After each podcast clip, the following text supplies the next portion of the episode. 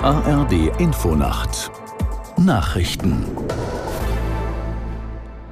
um 3 Uhr mit Ronald Lessig. US-Präsident Biden hat dazu aufgerufen, den Menschen im Gazastreifen schnellstmöglich mehr Hilfe zukommen zu lassen. Laut dem Weißen Haus richtete er die Forderung auch direkt an Israels Regierungschef Netanyahu. Aus der Nachrichtenredaktion Jonas Valentin Weber. Um den Bedarf der Zivilbevölkerung decken zu können, müsse die Hilfe unverzüglich und deutlich erhöht werden, sagte Biden den Angaben zufolge in einem Telefonat zu Netanyahu. Auch mit Ägypten, von wo aus die Lkw mit den Hilfsgütern überhaupt nur in den abgeriegelten Gazastreifen kommen können, habe sich der US-Präsident entsprechend verständigt. Vorher hatte das zuständige UN-Hilfswerk davor gewarnt, dass die öffentliche Ordnung im Gazastreifen langsam zusammenbricht.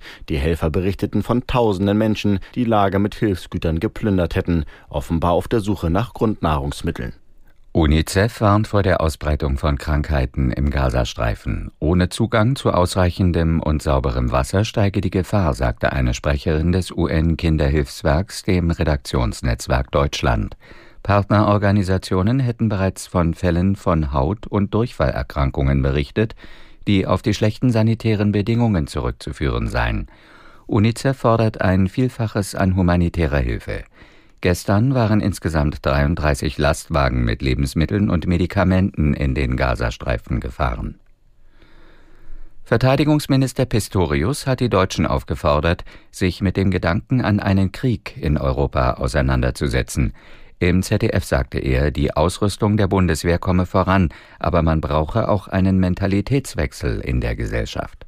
Tempo ist das eine, das legen wir vor. Ich nenne nur mal das Beispiel, dass wir bis zum Ende dieses Jahres über zwei Drittel des Sondervermögens bereits vertraglich gebunden haben. Wenn das hätte uns vor einem halben Jahr niemand zugetraut. Das Problem ist nur, die Verträge sorgen noch nicht unmittelbar für Produktion und Lieferung. Dafür braucht es wieder Zeit. Wir machen Tempo, wo es geht. Aber Ganz wichtig, auch der Mentalitätswechsel in der Gesellschaft ist richtig. Wir müssen uns wieder an den Gedanken gewöhnen, dass die Gefahr eines Krieges in Europa drohen könnte. Und das heißt, wir müssen kriegstüchtig werden, wir müssen wehrhaft sein und die Bundeswehr und die Gesellschaft dafür aufstellen. Verteidigungsminister Pistorius. Am neunten Spieltag der Fußball-Bundesliga hat Bayer Leverkusen die Tabellenführung verteidigt. Die Mannschaft bezwang Freiburg mit 2 zu 1. Im ersten Sonntagsspiel trennten sich Frankfurt und Dortmund 3 zu 3.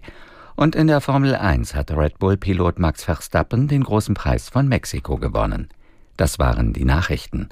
Das Wetter in Deutschland, teils dichte Wolken mit Regen, Torks Auflockerungen, Tiefstwerte 11 bis 4 Grad und Nebel.